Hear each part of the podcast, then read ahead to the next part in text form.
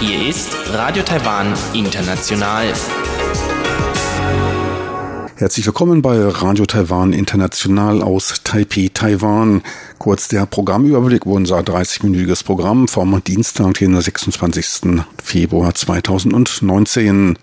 Wir beginnen wie immer mit den Nachrichten des Tages, danach das Kulturpanorama, dort ein Interview mit Miriam Meckel, Herausgeberin der Wirtschaftswoche und ehemalige Mitarbeiterin von Radio Taiwan International, genau gesagt vor 30 Jahren.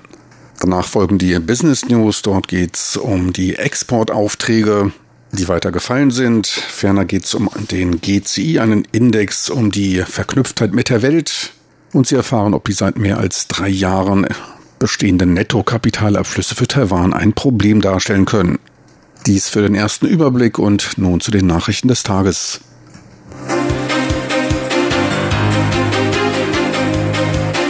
Hier ist Radio Taiwan International mit den Tagesnachrichten vom Dienstag, den 26. Februar 2019. Die Schlagzeilen. Zwei US-Marineschiffe durchqueren die Taiwanstraße. Präsidentin Tsai, Integration der nationalen Ressourcen für erfolgreiche Innovation notwendig. Und 40. Jahrestag TRA, US-Taiwan Raumfahrtausstellung. Und nun die Meldungen im Einzelnen.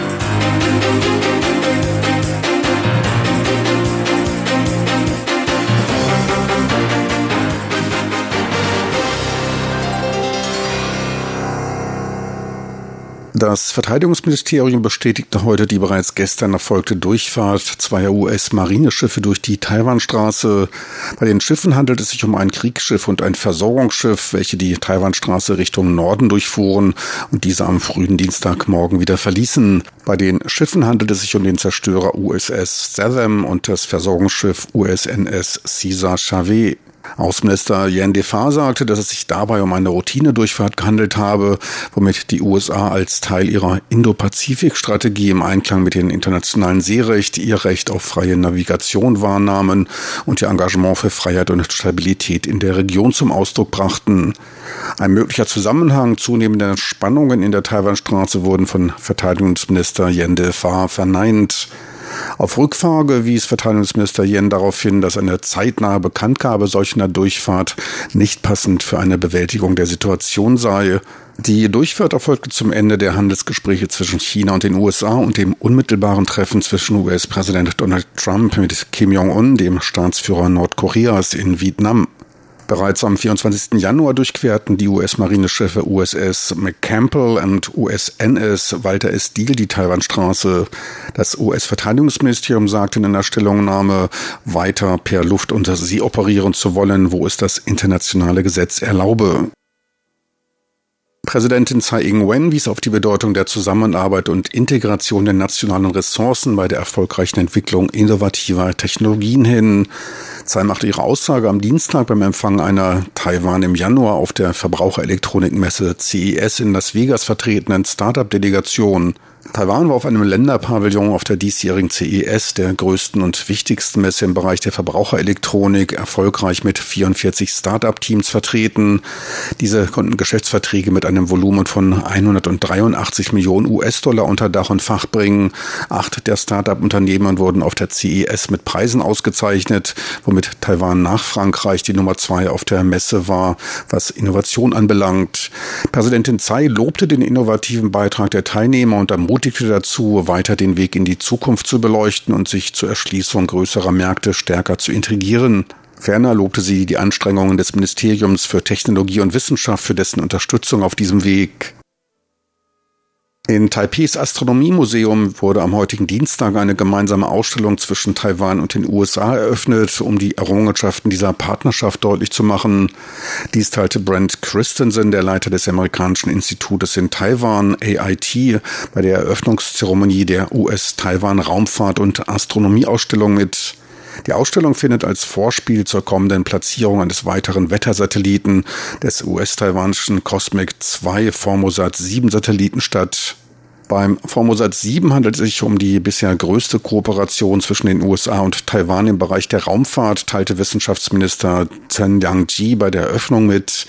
Der Formosat 7 soll dreimal so viele Wetterdaten sammeln wie sein Vorgänger, der Formosat 3. Schon seit 1994 bestehe Kooperation zwischen beiden Seiten. Damals begann man mit dem Design und der Herstellung eines Satelliten für wissenschaftliche Experimente. Die Ausstellung erfolgt im Rahmen einer Reihe von Veranstaltungen anlässlich des sich in diesem Jahr zum 40. Male jährenden Tages der Unterzeichnung des Taiwan Relation Act TRA. Bei dem Gesetz verpflichtete sich die USA nach diplomatischer Anerkennung Chinas, Taiwan bei der friedlichen Lösung der Probleme in der Taiwanstraße unterstützen zu wollen. Man schuf damit bei Abwesenheit diplomatischer Anerkennung die rechtliche Basis für inoffizielle Beziehungen. Die Ausstellung ist kostenlos und läuft noch bis zum 31. März. Ein Foto von zwei gegen eine starke Strömung anschwimmenden seltenen Pazifiklachsen erhielt in diesem Jahr die Landesauszeichnung für Taiwan im Rahmen des Sony World Awards 2019. Der Preis ging an den tauchenden Fotografen Wu Yong-sen, der damit zur vom 16. April bis 6. Mai dauernden Sony Foto-Weltausstellung im Somerset House von London eingeladen ist. Sein Foto war auch eines von 14 Eingaben, welche für die Endausscheidung des offenen Wettbewerbs in der Kategorie Natur- und Tierwelt ausgewählt wurde wurde, sich aber dort nicht durchsetzen konnte. Fast 330.000 Fotos würden bei dem Wettbewerb in den vier Kategorien Profis, Amateure, Jugend und dem offenen Wettbewerb eingereicht. Am 9. März wird das jährlich stattfindende Berg Ali Kirschblütenfest eröffnet. Das Naturschauspiel zählt zu den am häufigsten besuchten Attraktionen im Südwest-Taiwan und wird bis zum 10. April stattfinden. Die Behörden sind zurzeit in voller Vorbereitung für den Besucheransturm. Täglich werden 16.000 Gäste zur Blütezeit zugelassen. Anreise ist zeitweilig für bestimmte Strecken nur mit Reisebussen und bestimmten Gruppenreisen möglich. Zufahrt ist vom Kreis Jiai, Taidong und Nantau, unter anderem vom Sonne-Mondsee möglich. Auch die Bergbahn am Berg Ali wird während der Blütesaison jeden Mittwochmorgen einen Zug durch die von Blüten überdachte Strecke fahren lassen. Verschiedene japanische und taiwanische Zierkirschenarten werden zu bestaunen sein. Wegen des in diesem Jahr milder als gewöhnlichen Wetters begann die Blütezeit bereits sieben bis zehn Tage früher. Schon zum 228-Gedächtnistag können Besucher sich an der Blütezeit einiger Arten erfreuen. Bustickets können an den gängigen Mini-Supermärkten erworben werden und kosten 150 Taiwan-Dollar. Auch in anderen Teilen Taiwans ist die Kirschblütensaison bereits eröffnet, so auch an verschiedenen Stellen im Bergland um die zentral-taiwanische Stadt Taichung. Dort befinden sich in der bei Touristen für seine herbstlichen Blumenmeere bekannten Gemeinde von Chinsche diverse längere Straßenabschnitte, die von Zierkirschenalleen umsäumt sind. Rosa und auch weißblühende Sorten sind zu bestaunen. Wie gut informierte Einheimische berichten, sollte man sich mit dem Besuch nicht zu lange Zeit lassen. 80 Prozent der Bäume stehen bereits in voller Blütenpracht und sind für die Öffentlichkeit frei zugänglich. Bis zum 228 Feiertag am Wochenende soll es noch schöner werden. Auch Sonne und angenehme Temperaturen Temperaturen soll es am Samstag geben. Und nun zur Börse. Aussichten auf einen möglichen Handelsabschluss bei den Gesprächen zwischen China und den USA sorgten für einen Anstieg des TAIEX um 0,6 Prozent, der kurz vor der technischen Barriere bei 10.400 Punkten Halt machte. Endstand war bei 10.391 Punkten nach guten Umsätzen von 4,5 Milliarden US-Dollar. Ein kurzer Blick auf den Devisenmarkt. Der US-Dollar etwas schwächer bei 30,75 Taiwan-Dollar, der Euro bei 34,90 Taiwan-Dollar. Und nun die Wetteraussichten für Mittwoch, den 27. Februar 2019.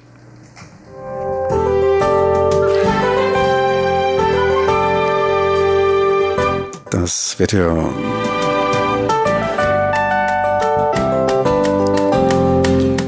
In der Nacht zum Mittwoch ist der Himmel klar. Es bleibt landesweit trocken bei Tiefstwerten von 16 Grad im Norden und 19 Grad im Süden.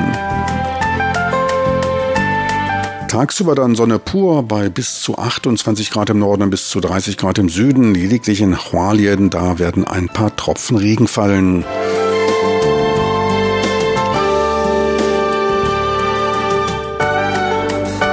Sie hörten die Tagesnachrichten von Radio Taiwan International vom Dienstag, den 26. Februar 2019.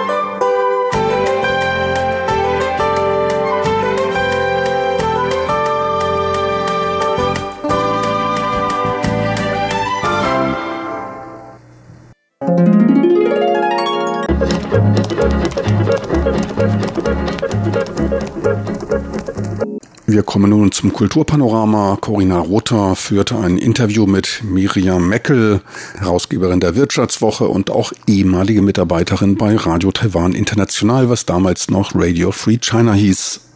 Genaues erfahren Sie nun von Corinna Rother im Kulturpanorama.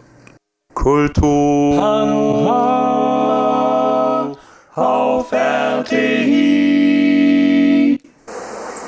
Ja, ich habe als Studentin damals dann auch als freie Journalistin ein bisschen für Radio äh, Taiwan International gearbeitet. Damals hieß das Voice of Free China. Es war also sehr viel politischer äh, in der Abgrenzung zu Festlandchina, äh, als das heute der Fall ist. Und ich erinnere mich genau, dass Festlandchina damals als Rotchina bezeichnet wurde in den Programminhalten. Und daran sieht man eben, was sich in 30 Jahren politisch tut. Das ist Miriam Meckel. Während ihrer Studienzeit in Taipei hat sie selbst für Radio Taiwan International gearbeitet. Heute, 30 Jahre später, ist sie die Herausgeberin der Wirtschaftswoche, Medienwissenschaftlerin und Professorin und hat außerdem zahlreiche Bücher veröffentlicht.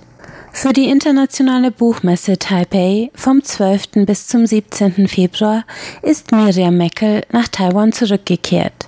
Dort hatte ich die Gelegenheit, mich mit ihr über die Eindrücke dieser Rückkehr zu unterhalten, ebenso wie über ihr Buch Brief an mein Leben und seine Bedeutung in einem taiwanischen Kontext. Zuerst fragte ich die Autorin, was ihr bei ihrer Rückkehr an ihren Studienort fast 30 Jahre später besonders aufgefallen ist und was sich verändert hat. Was mir direkt aufgefallen ist, äh, ist die Veränderung der Luft, der Luftqualität. Als ich hier 1990 war, sind sehr, sehr viele Taiwanesinnen und Taiwanesen mit dem Mundschutz rumgelaufen und man konnte es gut verstehen, weil Millionen von ähm, Mofas, Mopeds auf der Straße unterwegs waren. Es gab die U-Bahn nicht und äh, die Luft war schon zum Teil schwer erträglich, vor allen Dingen für jemanden, der auch ein bisschen allergisch anfällig ist. Das hat sich sehr verändert. Dann ist mir aufgefallen, etwas ist gleich geblieben. Die Menschen sind wahnsinnig freundlich und zugänglich. Ich habe gestern irgendwo an der Straßenkreuzung gestanden und auf eine Karte geguckt und sofort hat mir jemand geholfen. Ich habe im Laden gestanden und versucht herauszufinden, welche Sojamilch ich jetzt kaufen soll. Und wieder hat mir sofort jemand geholfen. Das war früher so ähm, und ist heute auch so. Äh, nur die Sprachkompetenz hat sich verändert. Also heute wird man einfach auf Englisch angesprochen. Das war 1990 nicht der Fall. Miriam Meckels Studienaufenthalt fiel in die Anfangsjahre der Demokratisierung in Taiwan. Daher wollte ich wissen, welche Erinnerungen sie an das Taiwan von damals hat. Das war damals eine sehr interessante Zeit. Deshalb war das für mich eine tolle Erfahrung, weil 1990 ja tatsächlich die, die Veränderungen alle großflächig begonnen haben. Ich erinnere mich daran, dass ich noch eine Parade zum Jahrestag, zum Geburtstag von Chiang Kai-shek gesehen habe, wo metergroße Porträts von Chiang Kai-shek von Soldaten durch die Straßen getragen wurden. Und danach hat ja sozusagen die, die wirkliche Demokratisierungsbewegung hin zu einem pluralistischen ähm, System, zu einem pluralistischen Land begonnen. Und äh, das war eines, was ich beobachten konnte. Dann gab es erste äh, Ansätze der Umweltbewegung gegen den Müll, gegen Plastik, all das, was äh, äh, uns heute auch beschäftigt, aber damals natürlich noch in ganz anderem Ausmaß. Und es gab auch erste Ansätze der Frauenbewegung zum Beispiel. Ich habe damals gewohnt bei einer taiwanesischen Familie und die haben all diese politischen Entwicklungen sehr interessiert beobachtet und so haben wir abends beim Essen oft zusammengesessen und dann darüber auch diskutiert. Als Journalistin und Herausgeberin der Wirtschaftswoche ist Miriam Meckel durch ihre Studienerfahrungen für Themen mit Taiwan-Bezug besonders sensibilisiert. Vor diesem Hintergrund fragte ich sie nach ihrer Einschätzung zum Stand der Berichterstattung über Taiwan in Deutschland. Zunächst mal beobachte ich, dass natürlich zu wenig berichtet wird über Taiwan. Da haben wir leider das Gesetz der, der Größenunterschiede ähm, auch der Unterschiede in der Wirtschaftskraft. Also der Blick ist auf äh, China gerichtet ganz oft und manchmal auf Taiwan. Das ist sehr schade, aber das sind so die typischen Nachrichtenfaktoren, die sich halt in der Berichterstattung auch zeigen. Dazu kommt, dass äh, China natürlich ein Interesse daran hat, dass möglichst wenig über Taiwan berichtet wird, damit sozusagen die Zielsetzung der Wiedervereinigung ähm, mit welchen Mitteln auch immer äh, dann auch verfolgt werden kann. Das kommt manchmal im Moment in den Medien, aber auch dann immer nur, wenn wieder irgendwelche Eskalationsprozesse, militärische Drohungen etc. passieren. Insofern ähm, ich hoffe sehr, dass ich äh, einen kleinen Beitrag leisten kann, um, um das Bild zu ergänzen, um über andere Themen zu berichten, die Taiwan ausmachen, weil Taiwan natürlich für diejenigen, die sich auskennen, durchaus ein Role Model ist, ein, ein Rollenvorbild ist für das, äh, wie man es auch machen könnte. Ähm, wenn immer ich mit Journalisten spreche, äh, das habe ich jetzt im Vorfeld natürlich viel getan, die zum Beispiel hier auch schon mal länger als Korrespondentinnen und Korrespondenten oder auch im äh, einzelnen Einsatz für eine Reportage oder so waren, die sind ja ganz begeistert. Die sagen, das ist eigentlich alles, was man ähm, an, an China schwierig findet oder was man da gerne nicht hätte, kann man in Taiwan anders erleben. Und sozusagen, das ist das Alternativmodell für äh, asiatischen Aufschwung äh, unter demokratischen Bedingungen. Und ich glaube, darüber müsste man schon noch ein bisschen mehr sprechen. Auf der Buchmesse sprach die Autorin auch über ihr 2011 erschienenes Buch Brief an mein Leben, das in Taiwan auch schon in übersetzter Fassung vorliegt. In dem Buch, das den Untertitel Erfahrungen mit einem Burnout trägt, verarbeitet die Autorin ihre eigenen Erfahrungen mit einer Burnout-Krise. Das Arbeiten bis zur emotionalen Erschöpfung, bis zum Ausbrennen ist in Deutschland und anderen postindustriellen Gesellschaften inzwischen ein anerkanntes Kriterium in Diagnosen wie Depression. In Taiwan und anderen asiatischen Gesellschaften, wo oftmals noch mehr gearbeitet wird und weniger auf einen Ausgleich zwischen Arbeit und Freizeit geachtet wird, wird das Burnout viel seltener thematisiert. Ich wollte wissen, spielen hier Unterschiede im Wohlstand und dem Grad der Entwicklung eine Rolle? Ist die Auseinandersetzung mit dem Burnout vielleicht sogar ein westliches Privileg? Das finde ich einen sehr spannenden und wichtigen Punkt. Ich glaube, ja, ein bisschen ist das so.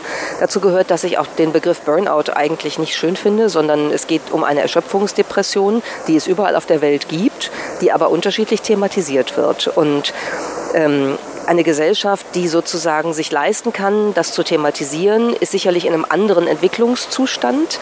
Ähm, ich finde es auch richtig, dass man es thematisiert, um sozusagen daraus zu lernen, dass Arbeit nicht bedeutet, dass man sich komplett ausbeuten muss. Aber man darf bei der Diskussion dann auch dort nicht stehen bleiben. Und was ich interessant finde, ist, dass eigentlich sozusagen die asiatische Kultur ja ganz viel anzubieten hat im Umgang damit, wenn man sich auf buddhistische Traditionen, auf, Medita auf Ursprünge der Meditation und vieles ähm, besinnt, was in der Bewältigung von Erschöpfungszuständen, von Erschöpfungsdepressionen ja auch eine Rolle spielt, auch in den westlichen Gesellschaften, dann ist es eigentlich fast verwunderlich, dass die asiatischen Gesellschaften oft so gar nicht damit umgehen. Also ähm, Taiwan äh, beobachte ich noch äh, auf einem ganz guten Kurs, aber wenn Sie sozusagen den Tod durch Erschöpfung, der in Japan ja über, über viele, viele Jahre, fast Jahrzehnte eine immense Rolle gespielt hat, wenn Sie das beobachten, dann ist es schon erstaunlich, dass da sozusagen die Anwendung der eigenen kulturellen Praxen eigentlich gar nicht äh, wirklich vorkommt an vielen Stellen. Und insofern, ja, es ist ein Privileg. Es ist manchmal auch eine Form von Kult. Das spiegelt sich in dem Begriff Burnout aber die Thematisierung, dass auch gesellschaftliche Veränderungen, auch durch Technologieentwicklung, Folgen haben, auch soziale Folgen für das Individuum oder für eine ganze Gesellschaft, das finde ich schon richtig, dass man diese Thematisierung vornimmt. Neben der buddhistischen Lehre ist auch der Konfuzianismus ein prägendes Element in asiatischen Gesellschaften und der fordert einen starken Gehorsam gegenüber Autoritätspersonen. Ist das vielleicht neben der wirtschaftlichen Aufholjagd, in der sich Taiwan und andere asiatische Länder global betrachtet befinden, auch ein Faktor, warum Arbeitsbedingungen weniger hinterfragt werden und sich viele Arbeitnehmer für ihre Firmen und Vorgesetzten ausbeuten? Was die konfuzianische Ethik angeht, finde ich sehr interessant, dass ja sozusagen äh, das Gehorsam und alles geben den, den Vorgesetzten oder den, äh, den Älteren, den Vorbildern, das ist ja die eine Seite. Das zweite ist, dass ich in der konfuzianischen Lehre auch so etwas wie Rituale finde an ganz vielen Stellen. Und Rituale helfen beispielsweise sehr gut, sich bestimmte Räume zu schaffen, in denen man sich auf Dinge konzentriert, die einem wichtig sind. Ob das die Familie ist, ob das auch eine eigene Interessenslage ist, die man dann pflegen möchte, ob das Feiertage sind, in denen man nicht der Arbeit nachgeht, sondern etwas anderes macht. Also eigentlich liegt auch da durchaus etwas drin, was helfen kann, bestimmte Überlastungen zu bewältigen. Sie hörten ein Interview mit der Journalistin und Autorin Miriam Meckel, das wir auf der Taipei International Book Exhibition aufgezeichnet haben. Ihr Buch Brief an mein Leben ist 2010 im Rowold Verlag in Deutschland erschienen. Musik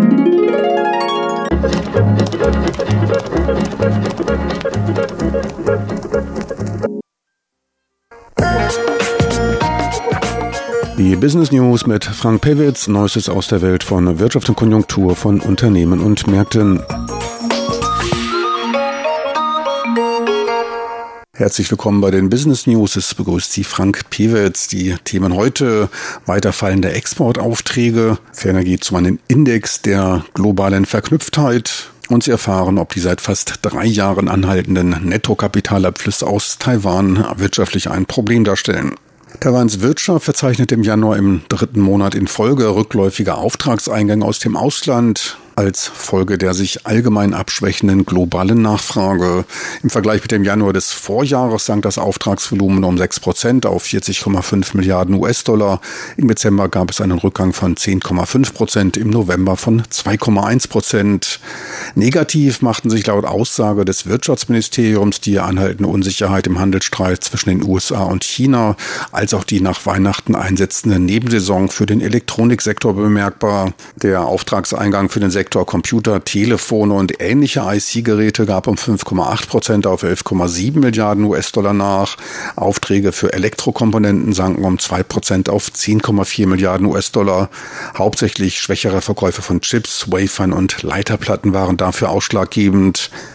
Die Optoelektronik verbuchte wegen fallender Preise im Flachbildschirmbereich mit gut 11 Prozent einen deutlich stärkeren Auftragsrückgang.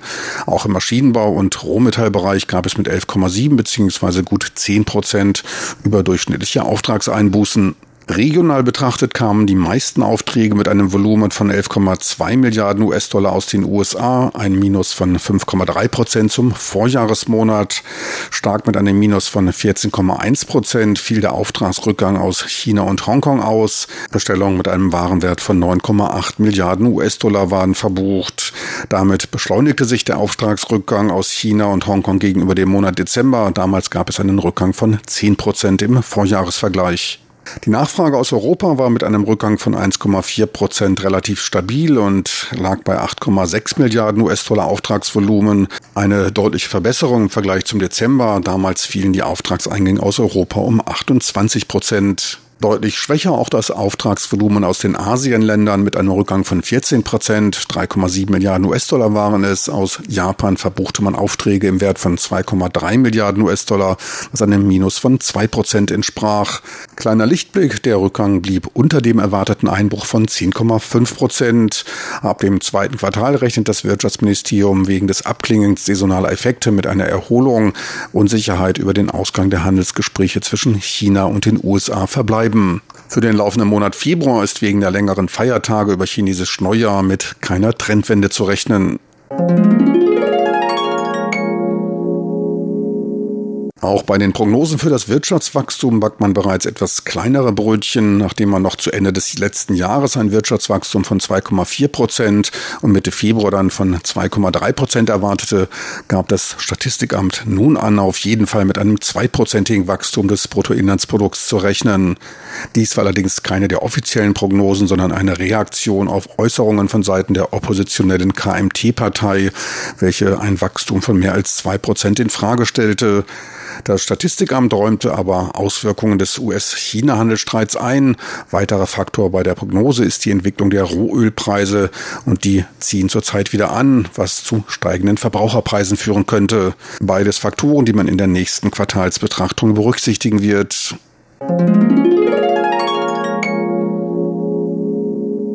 Taiwan befand sich bei dem vom Logistikdienstleister DHL erstellten Index der globalen Verknüpftheit des Global Connectedness Index GCI unter 169 betrachteten Ländern auf dem 24. Rang. Beim GCI wird der Grad der Globalisierung eines Landes detailliert im Hinblick auf Ströme des Handels, des Kapitals und von Personen als auch von Informationen analysiert.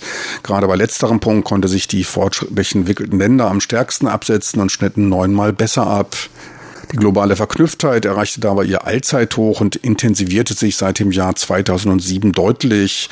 Zu den Top 5 Ländern wurden die Niederlanden, Singapur, Schweden, Belgien und die Vereinigten Arabischen Emirate gezählt. Acht der Top-Ten-Länder befanden sich in Europa und machten den Kontinent damit zur am stärksten verknüpften Region der Welt. Taiwan als ausgesprochene Handelsnation, Handel ist eine der Schlüsselkomponenten für Taiwans Wirtschaftswachstum, profitierte dabei von seiner zentralen Lage als Verbindungspunkt zwischen Nordost- und Südostasien, so DHL Taiwan. Auf globaler Ebene sei die Welt aber trotz aller Errungenschaften der Globalisierung weit weniger verknüpft als allgemein von den Menschen angenommen. Dies konnte auch schon ein wenig aus dem Titel herausgehört werden, der trotz eines Rekordhochs der globalen Verknüpfung von einer zerbrechlichen Welt sprach. Die Erwartungen übertreffen konnten dabei die Volkswirtschaften von Kambodscha, Malaysia, Mosambik, Singapur und Vietnam. Die südostasiatischen Länder profitierten dabei von ihren regionalen Lieferketten. Herauskam bei der Studie auch, dass stärker in internationale Handels-, Finanz- und Wissensströme integrierte Länder auch ein höheres Wirtschaftswachstum aufwiesen. Aufholpotenzial wird dabei auch noch bei den am besten bewerteten Volkswirtschaften gesehen. Schon seit 2001 wird dieser Index erhoben. Taiwan wird zurzeit mit 70 von möglichen 100 Punkten bewertet. Fortschritte verzeichnete man in der Zeit von 2001 bis 2010. Damals verbesserte man sich von 62 auf 72 Punkte. Seitdem liegt man recht stabil bei oder leicht über der 70-Punkte-Marke. Deutlich verbessern konnte sich Taiwan beim Informationsfluss. Belegte man bei der letzten Studie noch den 26. Platz, war es diesmal der 20. Beim Geschäftsumfeld erhielt Taiwan bei der Bewertung der Infrastruktur recht gute Noten, Platz 17 unter 132 Ländern. Bei der Pressefreiheit belegte man den 39. Platz unter 156 untersuchten Ländern. Auch der Finanzbereich belegte Platz 39. Relativ strikt dagegen der Arbeitsmarkt, Rang 105 unter 165 Ländern. Die Zahl der Migranten wurde bei der letzten Untersuchung mit drei Prozent angegeben.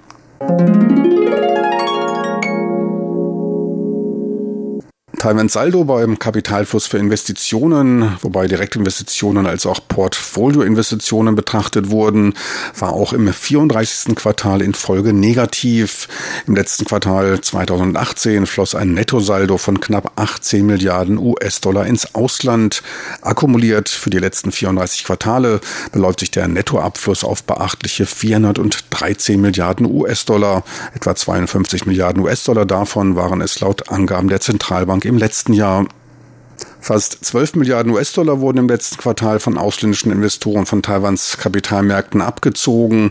Hintergrund war der aufflammende Handelsstreit zwischen den USA und China, der den Aktienindex um mehr als 11 Prozent oder 1275 Punkte fallen ließ. Die Netto-Direktinvestitionen von taiwanischen Bürgern im Ausland stiegen im letzten Jahr um 7,4 Milliarden US-Dollar im Vergleich zum vierten Quartal 2017 sich aufbauende Befürchtungen, dass Investoren damit fortfahren werden, ihre Anlagen aus dem Land zu bringen und in Dollar nominierte Werte anzulegen, verwarf die Zentralbank mit dem Hinweis, dass Taiwan eines der wenigen Länder der Welt sei, welches auf einen langfristigen Leistungsbilanzüberschuss verweisen kann. Solche Länder weisen in der Regel Netto-Kapitalabflüsse auf. Der Saldo der Leistungsbilanz entspricht der Differenz von Ex- und Import von Waren und Dienstleistungen, den Netto-Auslandszahlungen und Netto-Geldtransfers. Bei einer positiven Zahlungsbilanz ist das Land damit ein Gläubiger gegenüber seinen Handelspartnern. Weitere Länder mit ähnlichem Handelsmuster sind Japan, Singapur, Südkorea, Deutschland und Russland, teilte die Zentralbank mit. Taiwans Leistungsbilanzüberschuss im vierten Quartal letzten Jahres lag bei 18,7 Milliarden US-Dollar. Dies waren 7 Milliarden oder gut 27 Prozent weniger als im Vorjahresquartal. Etwa 17,5 Milliarden US-Dollar wurden im Handel erzielt. Bei den Dienstleistungen belief sich das Defizit auf 780 Millionen US-Dollar. Ein Jahr zuvor war es mit 1,5 Milliarden US-Dollar noch doppelt so hoch. Doch immerhin für das Gesamtjahr 2018, da reichte es für einen Rekordüberschuss bei der Leistungsbilanz, der sich auf 68 Milliarden US-Dollar belief. Taiwans Bruttoinlandsprodukt für 2018 soll bei etwa 590 Milliarden US-Dollar liegen. Damit entspräche der Leistungsbilanzüberschuss dann etwa 11,5 Prozent des Bruttoinlandsproduktes. Damit liegt Taiwan etwa beim Doppelten, was laut EU-Regeln als handelspolitisch gesund betrachtet wird. Das auch unter anderem von Donald Trump für seine Überschüsse viel kritisierte Deutschland weist für dieses Jahr einen Überschuss von knapp 8 Prozent der Wirtschaftsleistung auf. So viel für heute von den Business News mit Frank Piewitz. Besten Dank fürs Interesse. Tschüss und auf Wiedersehen. Bis zur nächsten Woche. Meine lieben Zuhörer, das war's für heute von Radio Taiwan International. Das war's für heute vom Dienstag, den 26. Februar 2019. Unser Radioprogramm als auch weitere Informationssendungen sind auch online abrufbar und zwar einfach in Ihrem Browser www.de.rti.org.tv eintippen. Besten Dank fürs Interesse nochmal.